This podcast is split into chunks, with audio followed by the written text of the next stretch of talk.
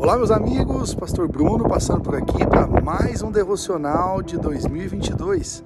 Hoje o episódio 55 de 365. Vamos ao texto, Provérbios 31, 21. No tocante à sua casa, não teme a neve, pois todos andam vestidos de lã escarlate.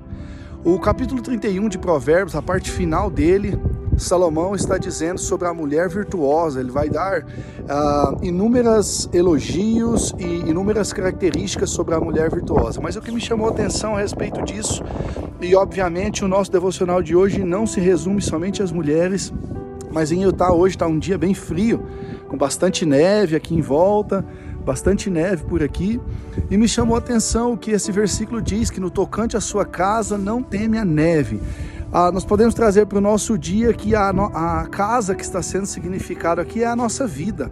E a neve são os dias de tempestade, os dias difíceis, os dias que nós temos que lidar com aquilo que foge do nosso controle. Quando a meteorologia diz que vai nevar aqui, não há nada que a gente possa fazer para que não neve. Simplesmente vai acontecer.